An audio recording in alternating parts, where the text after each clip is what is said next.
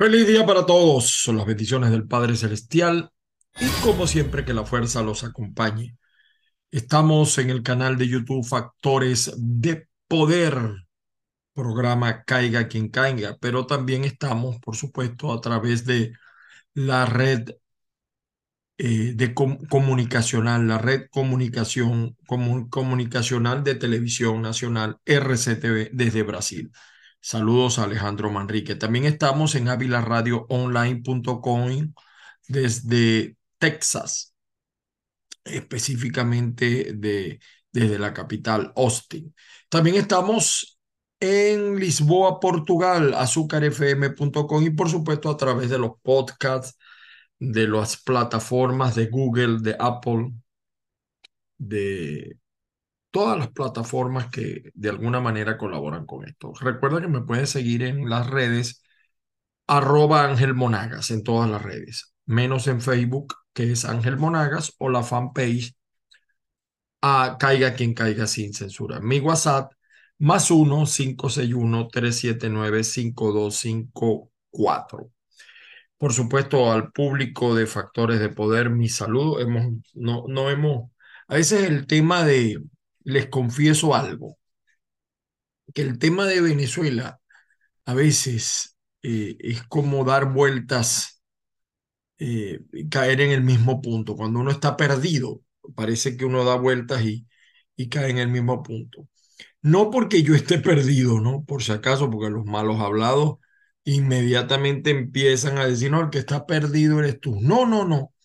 Yo me estoy refiriendo, evidentemente, a la situación existente con el tema de las elecciones. Pero fíjense que de eso no les quería hablar yo eh, solamente de eso. Les quería hablar de otras cosas. Estaba leyendo un, artículo en Bloomberg Línea.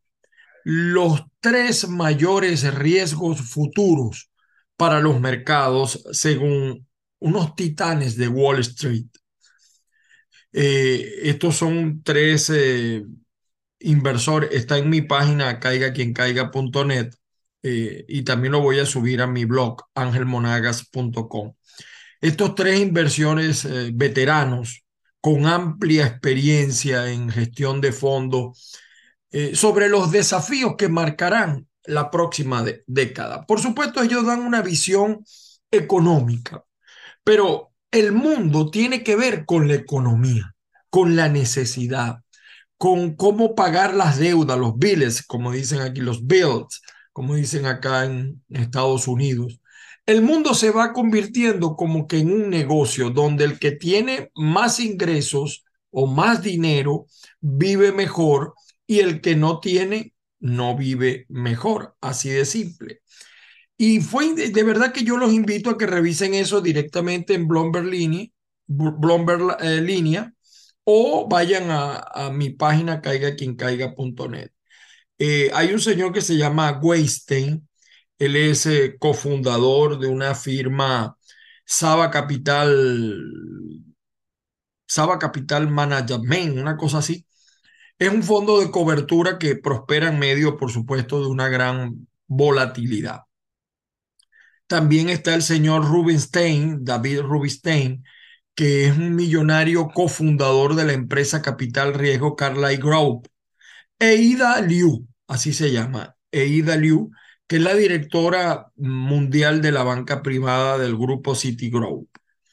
Eh, fíjense que los análisis de ellos pudieran dar miedo, pero es que no se trata de tener miedo, se trata de prepararse para lo que viene, porque hay como una incógnita habrá recesión, no habrá recesión. Y, dejándoles claro esto, ¿no? Eh, todas estas situaciones, en lo que estamos viviendo actualmente, el problema económico es mundial. Lo tiene Estados Unidos, lo tiene la China, lo tiene Japón, o sea, todos los países, más no la familia, que es otra cosa.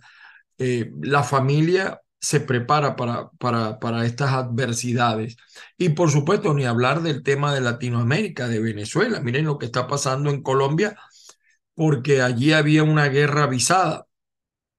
El señor Weinstein dice que cuando la recesión finalmente se produzca, será diferente a la del pasado. Eh, él dice que la Reserva Federal en los Estados Unidos pudo hacer cosas extraordinarias al mercado, pero debido al, exceso de las tasas de interés hubo mala inversión. De hecho, miren cómo las casas no hay compras de casa por, por las altas tasas de interés y en los Estados Unidos, a diferencia de muchos países, la gente se cuida mucho de la tasa de interés. En Venezuela uno se endeuda y no piensa en eso, pero ya la cosa está cambiando, ya el país está cambiando. En la poquita economía que queda en Venezuela, salvo un pequeño 2% que vive en una burbuja. Eh, hubo muchos eh, movimientos alrededor de la Reserva Federal. Eh, y repito, la deuda nacional ha aumentado en todos los países. La próxima vez que se produzca una venta masiva, la Reserva Federal no va a poder, según este experto, em, acudir al rescate del mercado debido a lo que está ocurriendo ahora. El endurecimiento cuantitativo. Eh, en marzo, eh, refería él en el artículo que en marzo eh, mm, vendieron algunas acciones, fondos de inversión y crearon una avalancha en el mercado de, de fondos, eh, de bonos, perdón. Eso fue impactante, aunque no creo que, según dice él mismo, vaya a hacerlo con tanta facilidad.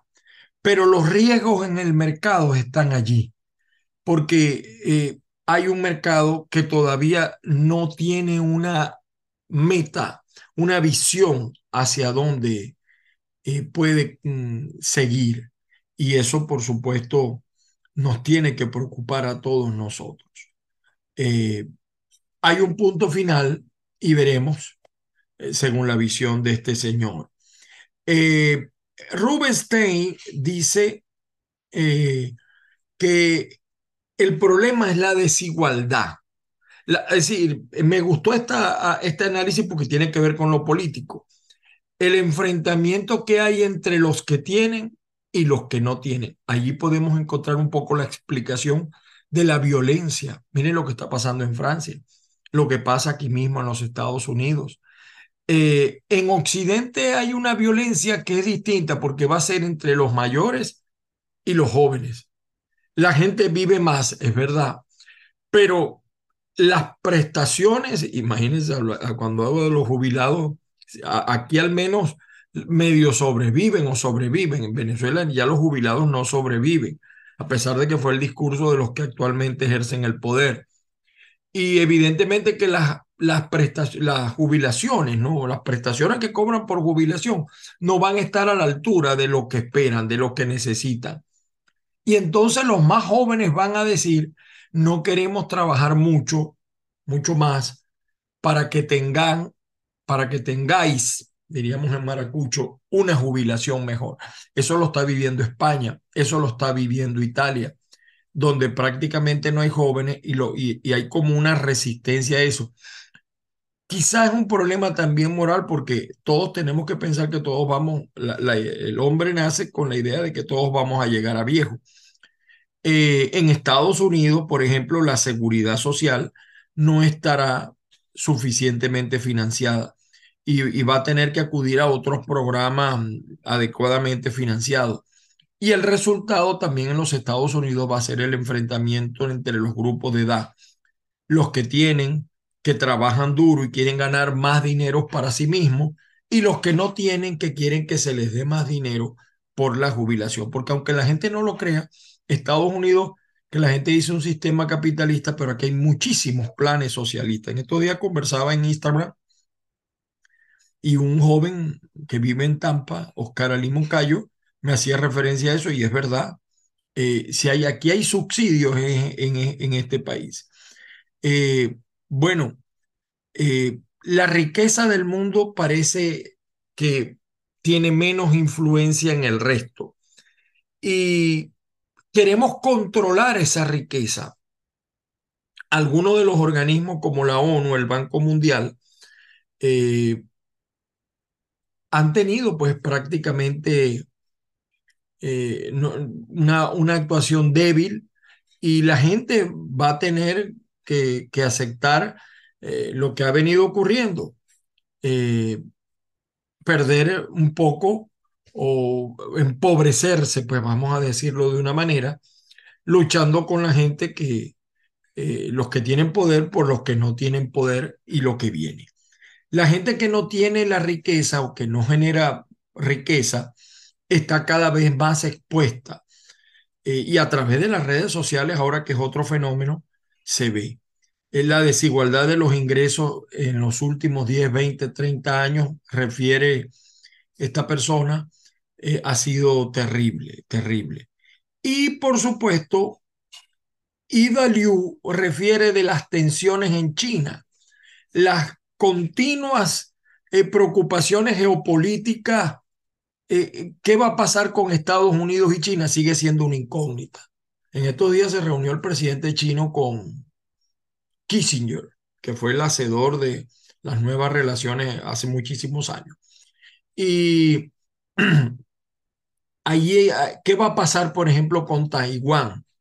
Que eh, habrá, mm, eso sería impensable, una guerra entre China y Estados Unidos por el tema de Taiwán, eh, que domina, por ejemplo, el sector de los semiconductores. Estaba viendo también una nota, estaba viendo también una nota donde, por ejemplo, en Afganistán, si no me equivoco, creo que lo dice el Washington Post. Discúlpenme ustedes acá, se los voy a referir. Afganistán, ya aquí está.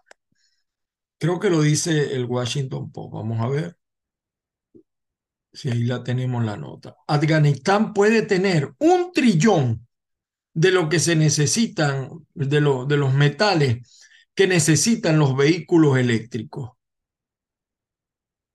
Eso, imagínense ustedes lo que estará pensar, pasando por la mente de los grandes inversionistas y que manejan algunos de estos movimientos políticos. Esto lo dice el Washington Post, mientras que el New York Times sigue hablando del tema de, de, la, de la guerra en Ucrania y Rusia y siguen esperando eh, a la ONU.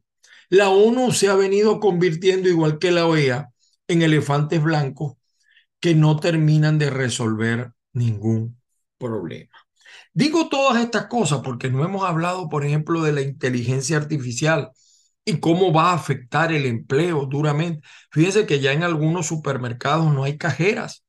En algunos supermercados usted llega, usted mismo se cobra, se paga en los Estados Unidos y, eso va a tener repercusiones y puede pasar también en la banca. Incluso la gente de Amazon lo ha planteado con no tener choferes, no tener choferes y manejarse por robot. Gracias a Dios, eso se paralizó, eso se paralizó y, pudimos, eh, se, se, detuvo eso, tienen que colocar un operador de manera obligatoria. Eh, Hago referencia a todo esto porque también va afectando el mundo de los valores. Eh, las nuevas generaciones, estoy hablando de los millennials, la generación Z, cree menos en la, en, por ejemplo, en la religión, en los valores. Mm, hay una confusión terrible de las nuevas generaciones o un, libre albedrío mal interpretado y no sabemos realmente en qué va a terminar el mundo. Y ahora tú hablas con un joven y ya te, por supuesto, te ven viejo y, nosotros no entendemos muchas de sus actitudes, pero finalmente eso va a tener una afectación en la sociedad porque se está confundiendo lo que es una cosa con lo que es otra. Me refiero al problema de los cambios de sexo, eh, el nuevo lenguaje que quieren impregnar, las nuevas posturas o inclinaciones, todo eso va a tener una repercusión en el mundo. Amén de, de todo lo que he mencionado, amén de las apetencias políticas. Fíjese el caso de Venezuela.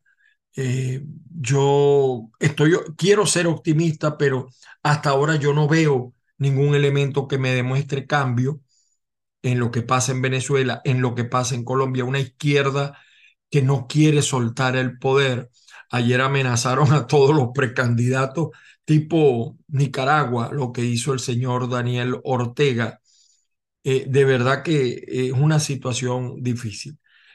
Yo quería sencillamente hoy dejarles esta pregunta y, y cada quien lo debe hacer en su familia. ¿Estamos preparados para lo que viene? O sea, estamos entrenando, por usar una palabra, estamos haciendo un training a nuestra familia para lo que viene. Y, y, sin que deje de ser familia, porque hasta el núcleo de la familia se ha roto valores, principios, visiones, cosmovisión, como dicen la Westalltown, como dicen los alemanes. ¿Estamos realmente preparados para eso? Eh, hay más cuestionamientos y pareciera que incluso se manipula con la verdad, porque los grandes intereses que operan manipulan la verdad. Fíjense que yo estaba viendo cómo hay unas actrices famosas, déjenme ver si se los consigo, eh, que hay unas actrices famosas, miren esto, ¿no? O sea, que le quieren vender, no, no, el, el, el, niño nace niño y la niña nace niña, que después en el camino tenga otras preferencias, otros gustos, pero de por Dios, después que sea mayor de edad, no, quieren desde el principio, ustedes se van a quedar asombrados con esto.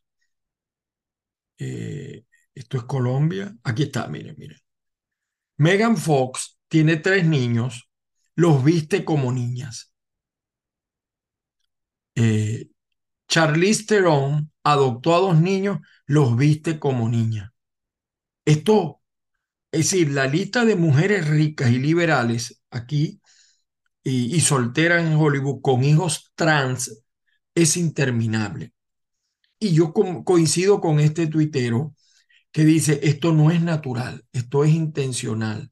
La ideología transgénero él dice que es un culto demoníaco de liberales ricos de Hollywood y con la magia del cine y la música ya pareciera normal y no es normal. Yo no sé si será demoníaco o no, pero eso no es normal. Eso nos va a afectar a futuro. O sea, todo lo que nosotros vimos del futuro está pasando, pero como estamos inmersos en ello, no nos damos cuenta de lo que está pasando. Quería hacer esta pequeña reflexión el día de hoy eh, de verdad estamos preparados para lo que viene. No quise hablar hoy del tema político de Venezuela porque de verdad que estoy algo decepcionado porque el mesianismo no resuelve. No podemos cambiar un Chávez por otra o por otro.